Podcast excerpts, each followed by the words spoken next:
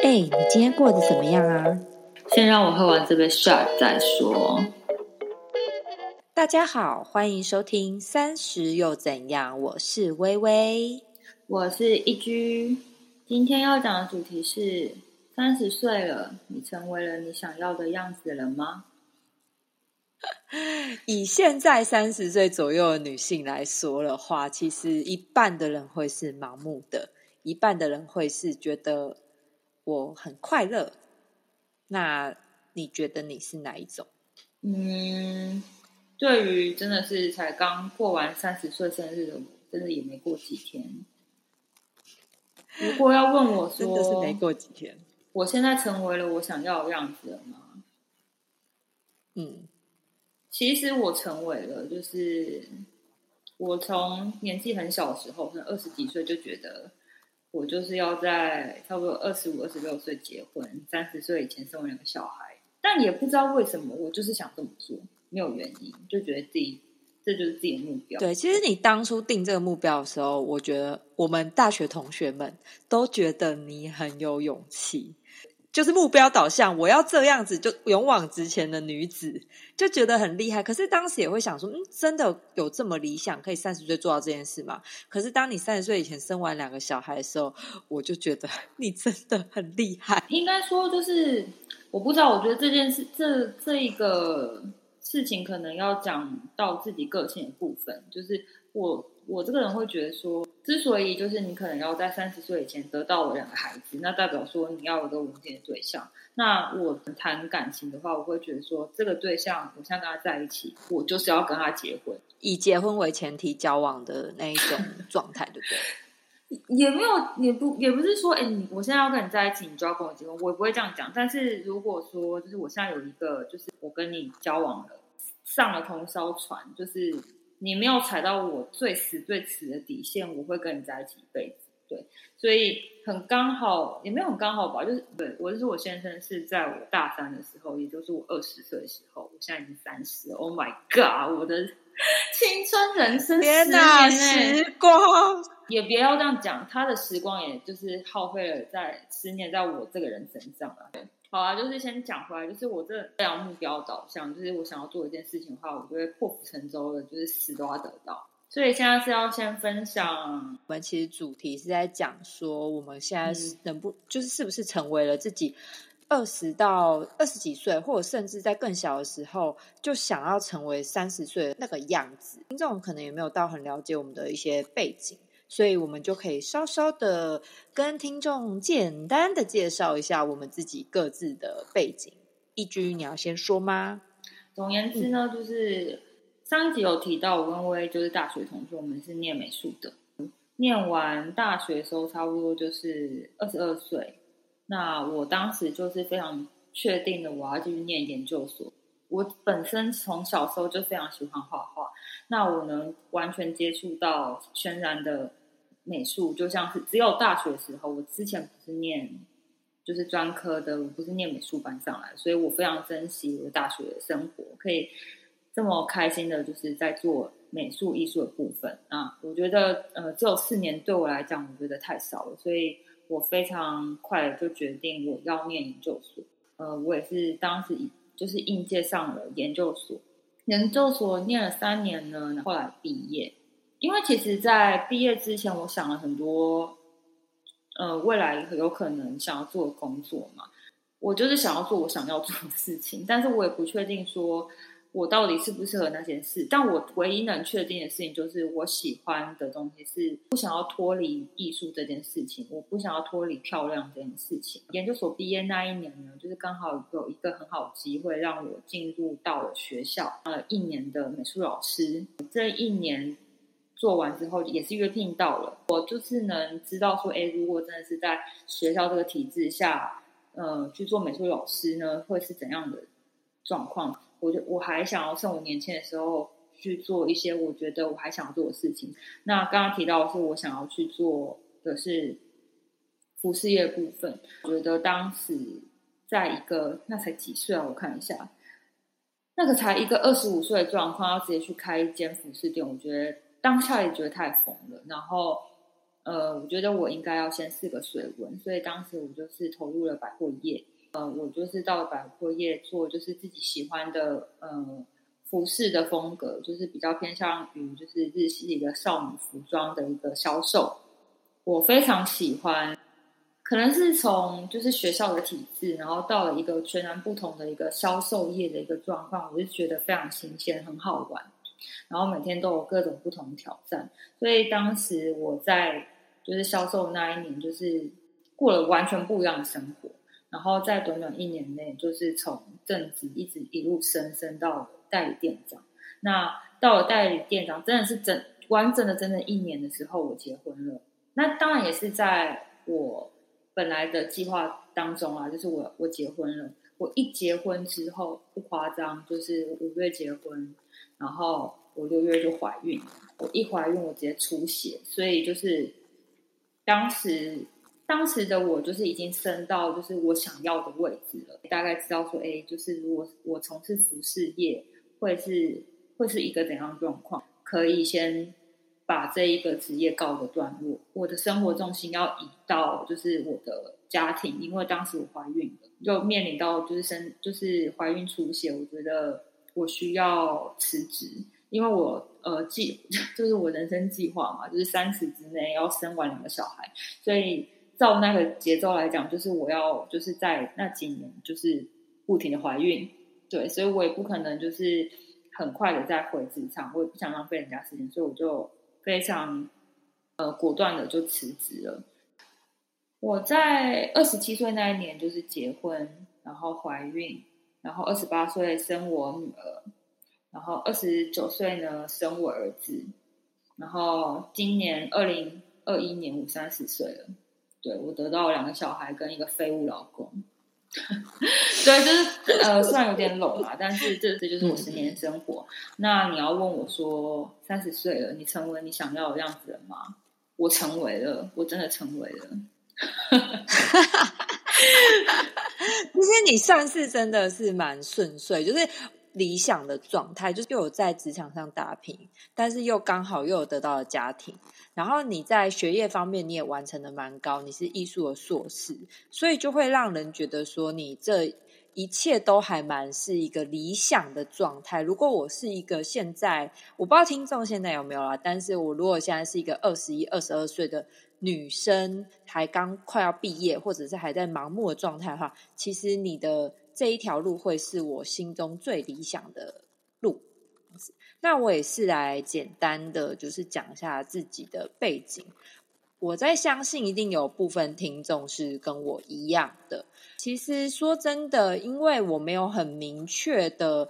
觉得自己以后三十岁要变成什么？如果我现在设想我自己是在二二二三岁的话，一样也是我当时我们就读美术系嘛，所以大四毕业的时候，大家都会告诉你说啊，美术系就是会饿死啊！如果你没有当艺术家的话，你就得走商业去做设计方面的东西。然后我爸妈是因为是公务员的状态，所以他们就会很希望我是去做考公务员这件事情。当时其实我不想。所以我就直接在呃毕业后就直接去服务业打滚，然后呢，当时觉得自己有点，现在想想啦，但是当时是不会这么想的，有点短视尽力，就会觉得赶快进入职场啊，觉得工作很酷啊，追求财富自由才是眼前最重要的事情。但是后来过了一两年之后，我觉得那可能不是我自己想要的工作形式。所以我就开始反思，说能不能把自己所学的艺术设计用在职场上？那其实是蛮幸运，有遇到一些贵人。这个以后可以跟大家分享。转行变成设计业，那设计业的部分，我也觉得，老实说，我算是一个蛮变动的人，就是很消，有时候会消极的人，比较没有这么多勇往直前的目标导向的那个状态，好像脑波比较弱那个那一种状态就对了。所以大概一到两年的时候，我就会觉得说，哎。设计这一块我好累哦，就是我做这些设计，反正我还是领这个钱，我觉得我很累，所以我就突然间，因为当时很流行打工度假啦，所以我就突然间觉得我想要出国，对我就去打工度假了。然后因为打工度假是一个最不需要花家里的钱，然后又可以在国外待一阵子的状态。但是其实老实说，我也打工度假这之后有一个话题跟大家说，但是我现在想想，觉得是有好的影响，但是也有一些需要反思的影响。这样子，后来回来之后，我又继续在设计业打滚啦。但是其实都不是自己期望的舒适度。直到现在，其实我现在三十岁了，我都还是没有觉得自己达到薪资上跟工作上相辅相成的状态，然后没有勇往直前的。的那种感觉是有点像撞墙期吧。现在我都还是哦，还是觉得自己要这样过日子的。那如果回想起我当初有没有设定自己的答案，我三十岁有没有变成自己想要的样子的话，其实我答案是六十分。其实我算是曾经有让自己转型到做一些我比较擅长的设计跟艺术方面的东西。我比较。没有说是达成自己当初期望的，想要成为财富跟时间自由的女性。比如说，开着一个好车，带着一只狗到处玩，然后可以一直出国。当然现在是，当然现在是疫情啦，各位，现在是疫情，我们要冷静。但是我当初期望的自己是可以成为一个有点像女强人，但不用到创业那一种。我也可以很明明确的跟义军或跟听众说，其实我没有成为那一个比较想要达成的自己，但是大概打个六十分啦，我心里是这样想的。其实这当然是简述的讲一些我自己的，就是一些小故事，二十到三十岁的故事啊。我就说了，因为我跟义军是截然不同的人生，所以我听完义军的一些背景的时候，其实我是有想问说。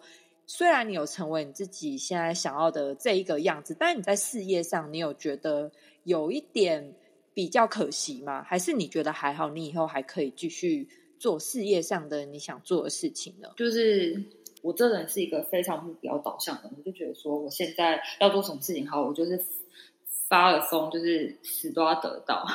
从大学快要毕业的时候，差不多嗯大三、大四的时候，其实我觉得每一个。人都会在想说：“哎，我之后要干嘛？”因为其实现在大家都是大学生，而且硕士也没什么了不起，更多更多是博士啊。说实在，真的也没有说真的很难考。我虽然说，呃，我是真的很想要继续念硕士，没有错。然后，但但我的确也是不太清楚我之后要干嘛。我觉得也是有一点，就是你知道拖延心态的，继继续的在念硕士这件事情。我觉得就是职业这件事情，对于二十几岁的小孩子，我我真的觉得二十几岁真的还算是个孩子，就是压力很大，又很容易就是到底该怎么办才好，非常能理解这样的心情。因为当时我还在念研究所时候，就是我也在想说，好，那我我好我也呃考到研究所，那我是不是要趁这个机会把教程修完？我要不要考教程？就是。大家都说，就是呃，老师是一条路嘛。虽然说，就是可能这辈子可能是固定要在某个地方上班，那至少好像好，我可以当美术老师，听起来好像也不错啊。就是听起来是自由的，然后领着也还 OK 的薪水，可以就是平平稳稳过一生。对，这是一条路。那那因为当因为我们是念美术的，所以呃，我当时念的是嗯创作，主要是创作类型的，所以。对于就是做艺术家，都还是会有一个梦，所以当时就是也觉得说，好，我也想要知道说我自己到底有没有机会去，嗯，走艺术家这一条路。所以我当时是非常多方去进行这件事，就是我那时候给自己一个考验，说好，如果呃教程我没有，我在一段时间没考到的话，我就放弃，我就不当老师了。然后你知道，这我这我这人就这样，对，然后要。应该说，硕士要毕业，我们当时的一个规矩就是一定要办个人展览，然后刚好就是很幸运的就得到一些文化部的一些补助，所以就是得到一个还不错一个展览机会。然后当时就是真的有以卖，就是有卖出自己的作品，就是给。就是有被嗯作品有被藏家收藏，算是小小的经历了一一些些就是艺术家的一个职业，但我当时很认真，对不对？我当时很认真的体会到，就是我觉得这个时候可以就是拉长来说，就是有关于就是呃创作这件事情。呃，我自己觉得我没有办法好好去当个就是艺术家，因为艺术家他要他需要太多太多的支持。他除了就是你看你要创作一一件作品，那你前面需要多少前置作业？你你要做完之后，你可能还要可能呃别人要赏识你，那赏识你要帮你开个展，然后展览这这段又是一个很非常冗长的时间，就是你要得到就是你作品，而且重点是人家要买你的作品哦，人家要收藏。所以你最后得到的就是那一个钱，就是你的，对你所谓你的你你的收入是一个很难去预期，到底什么时候会会就是会有收入这件事情。然后我就觉得我心理素质没有这么高，我真的没有办法。所以，所以就是在那一年就是办完个展之后，我就觉得说，就是我没有办法去做这件事情。好，那我做过了，我满意了，这样就可以了。但我我想要讲的事情就是说，就是。你问我，我为什么又在鬼打墙？你问我，就是我对于就是职业这件事情，会不会有一些就是嗯觉得失望或什么？老老实讲，我一定是非常失望的。就是你看，我是一个非常目标导向的人，然后我应该是说我二十七岁到三十岁这一段时间，是我完全没有工作在家里。拿老公的钱，讲简单一点就是这样。然后我还住在就是我的娘家，之后可以再跟大家分享为什么会过这样的生活。对，那这一段时间就是就觉得自己超级的没有价值感。对，妈妈的妈妈的生活就是你知道，就是非常的惨。就是我觉得没有经历过就是全职妈妈。的人类真的没有办法体会到，就是这到底是一个怎样的人生。我有一段时间，我真的是觉得，我我觉得我当时的精神状况非常不好。我到底活着干嘛？就就是我就觉得我没有赚钱能力，对，会觉得自己非常一文，就自我价值感的赋予，就是渐渐的拿掉，因为被这些东西消磨殆尽的感觉。对，那所以就是我有很长一段时间，就是觉得我我我没有活在爱里，我的精神状态很不好，然后我的价值观非常扭曲。所以你要问我，就是有没有失望？我非常失望。我觉得这段时间在家里也好，因为我觉得如果说我现在把孩子，嗯，可能交给婆婆带，交给保姆带，然后我自己出去工作什么的，我觉得我未来一定会后悔。我就是个控制狂啊！我就是我就是想要小孩两个乖乖的，就是在我眼前长大，就所以就是没办法，这就是人生，这就是取舍，就是有得有失啦。对，一定的感觉。很羡慕你还没结婚，就是也也不是说一定要真的是天哪！我现在一个男朋友接着一个换什么什么的，就是你的就是这一个十年对我来讲就是。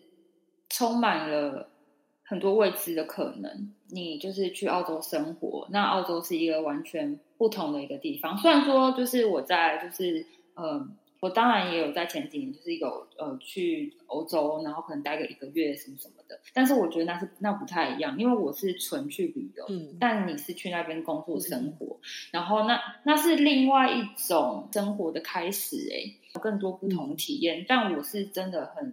完全的是在台湾，我觉得我比较真的是活在一个真的是在目标里面，一直很积极营营的，我要得到这个东西，我要得到这个东西。然后你比较像是，嗯，好像大家都在追求一个东西，我目前好像也不太知道自己要干嘛，就顺着这个潮流一起去好了，看这个潮流能带我去哪里。我觉得你比较走这个路线，你现在要我选，我也不会去选，就是你当时的选择。但是我还是会很羡慕你过那样的生活，因为我觉得真的是充满的、充满了好玩的一些一些机会，是我真的非常羡慕的。因为当初我其实会做这么多决定，也是因为就是像义军讲的一样啊，我有点是呃不太像义军这样可以勇往直前、目标导向的人。我很容易，我觉得我两年后我可能要做什么。可是我很容易可能在这三个月，我就突然换想法，就是 我是一个比较变动状态。我不知道有没有听众也是跟我是一样这样的人啊？但是其实有好有不好，好处是你很多事情懂得变通，然后坏处就是像这样会比较积极营营的，不知道在忙什么，回过头来发现已经浪费了很多时间。所以呢，我也是想跟他跟大家说，我会做 p a c k a g e 这件事情，其实。因为就是像我上一集讲的一样，我是工作的时候开始听这个，有点自我提升的部分，改变了很多自己三十岁开始的一些检讨跟想法，才决定也是开始做自媒体这一块，让自己生活做一点改变。现在改变真的也不迟。如果你是刚好三十岁的人，如果你是三十五岁的人，我觉得也不用担心。你要先想好你身边的一些可以让你改变的条件。我觉得有时候换个环境也不是不好的，或者是说你现在是二十五到二十八岁的人的话，我跟你讲，你真的要想清楚。姐姐，姐姐，姐姐的呐喊就是你一定要。你一定要想清楚，越早想清楚，呃，想做什么，不一定是说像易居这样子说有明确的目标，而是有些人可能是财务上的目标。我三十岁我要买到一个房子，或者是有些人是我三十岁可能是小资，所以哦，我三十岁要存到一百万就好了，第一桶金。觉得这个条件是，我是建议二五到二八的女性，就是可以先开始设定这件事情。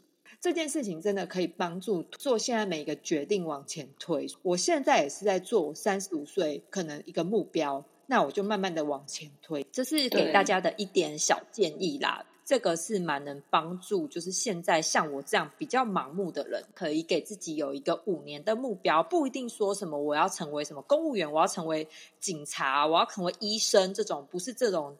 这种目标是说，可能有些人可能只是觉得，我希望我内心更坚强。我三十五岁，我不会 care 三十岁会 care 的东西，这也可以，就是一个小小的目标都可以。我觉得帮自己设立一些就是三五年的短期目标，其实很好，就是因为你要知道你现在。之所以你会成为现在的自己，就是你过去所做的选择而成为你现在的自己。就比如说我，我在二十七岁，我选择了我要结婚，我要干嘛？我要怀孕，我成为了现在待在家里带小孩的一个妈妈。自己之前的选择而造就我现在的自己。定期的，就是想一下自己的短期目标，还蛮好的。呃，我自己的话啦，我每年在年底的时候呢，我会先想一下今年重大事件是什么，我先写下来。然后先反省了一下，就是这一年，我觉得我欣赏自己做对了什么，然后觉得就是自己做错了什么，自己的一些反思啊、反反省。对于未来，我对于自己的有没有一些想法，然后自己想要学习一些什么样的东西，对于自自己有什么样规划，我会在每一年的年底，就是很像是我这一年我我对自己做出了一个怎样成绩单，不管好与坏，我都记下来，我都接受它。那。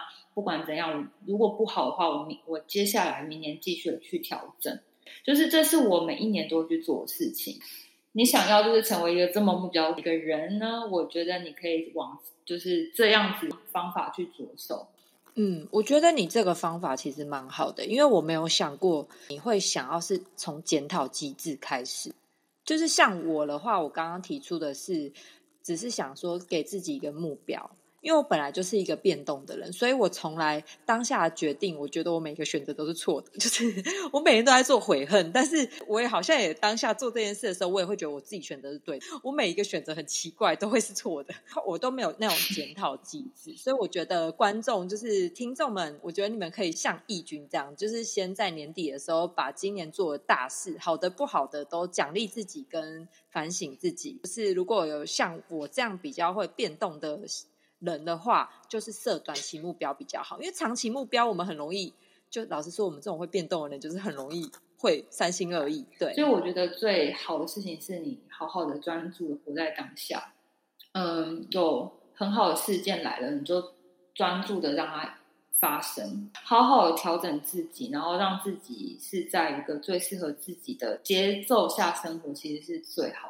不一定说一定要非常的呃纪律，一定要干嘛。那如果说你开心，然后我过的一个微微就是慵懒人生，我觉得这样也很好。这样也是一种，就是你调整你自己在一个非常活在自己当下的一个节奏，我觉得这样也超好的。我觉得不结婚也没有什么关系。这是我想法啦。觉得我二十几岁好像就是像你刚刚讲的那样，就是会比较是那种活在当下。可是可能当真的有三十岁的时候，突然这一年的那个念头就很强烈，就会觉得说自己没有做好。自己该有的那个样子，所以突然也会开始检讨，说有没有成为自己三十岁想要的样子。但是其实这个是一个没有标准答案的东西。如果你觉得没有，那你就是做改变；那如果你觉得有，你现在快乐，你想要以快乐为主，就是你的目标的话，那其实就像易居刚刚讲的一样，享受当下，这也是一个很棒的选择。是蛮想问易居说，因为你都达成了自己的目标了吧？那你为你自己三十岁有没有变成自己想要的那个样子？这个分数分数值的话，我觉得你要不要为自己打一下分数？我刚刚真的很认真想一下，我为自己就是打几分呢？非常肯定的，我要为自己打七十八分，因为我真的觉得我自己很鸡巴。七八是什么？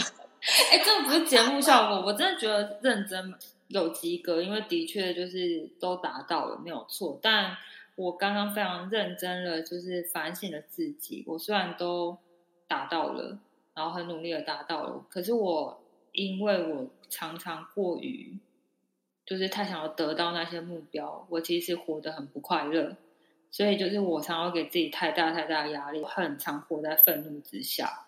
基于就是我一定要达成这件事情，所以你不会开心，你充满压力，然后还会带给，就刚刚有提到的是会带给身边的人很多负面能量跟情绪。比如说我现在就是要达到，对，所以我常常的没有活在当下。所以就是家里带孩子这两三两年，就是这一段过程中，呃，我我我得说实话，就是我之所以。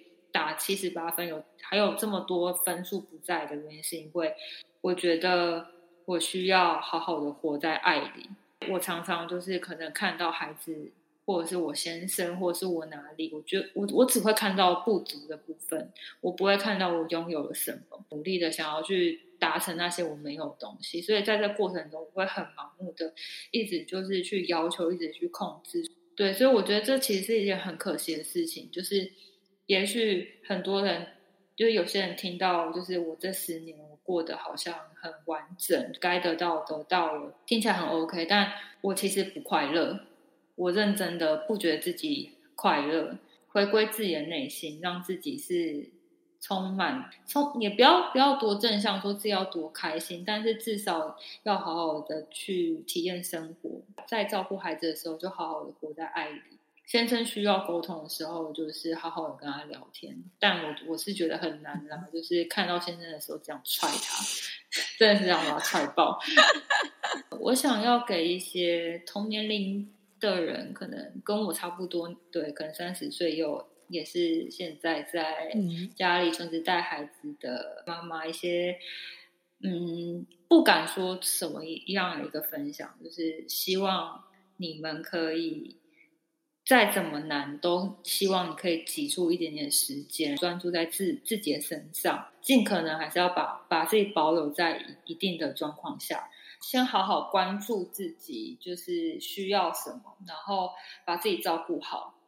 对，所以我觉得你应该要把一些时间跟焦点挪回自己的身上，这是最重要的。然后找出自己其他的生活重心、自己的兴趣，花一点时间。去做这件事情，就是给大家一点点的小小的分享，对，希望对大家是有帮助的一个分享。嗯，我觉得蛮好的，因为一定有很多跟你一样身份的人会有这些困扰，然后活在可能都只有小孩跟老公之间，没有朋友了，所以说以前的日子都达不到了，那当然就会有一些比较钻牛角尖，都活在家里的。那种不比较没有那么好的想法会出来，这样子，所以说你这样的分享其实带给听众还蛮大的力量。我觉得，不管其实大家三十岁有没有活到自己想要的样子，你就是可以像我一样去设定目标。现在其实改变都不算晚。如果你像义军刚刚其实刚刚分享的说，你如果觉得自己现在很快乐。不用改变，我觉得也很好。一切其实都是在讲的是要让内心提升跟内心满足，然后赋予自己价值。所以以上其实就是我们这一集比较主要的分享。不知道大家有没有跟我们有一些共鸣？如果有一些共鸣，或者是你有一些故事想要分享的话，在下方留言给我们。那我们以后的话也可以分享一下你们的故事给大家听，都 OK。那我们现在就跟观众先说。下一集见，拜！要活在爱里哦，拜拜。等等等，先别走开。下一集的主题，我们会以占星学的面向去聊聊三十岁可能会遇到什么样的问题，我们应该要以什么样的心态去面对呢？不负责任乱讲占星小学堂要开课喽！你都听到这里了，是不是要订阅一下呢？欢迎给我们五星评价，快跟身边的好朋友分享这个频道吧！也欢迎在 IG 上搜寻我们，账号是三十下底线，So What 下底线三零下底线，S O W H A T 下底线。我们是三十又怎样？拜。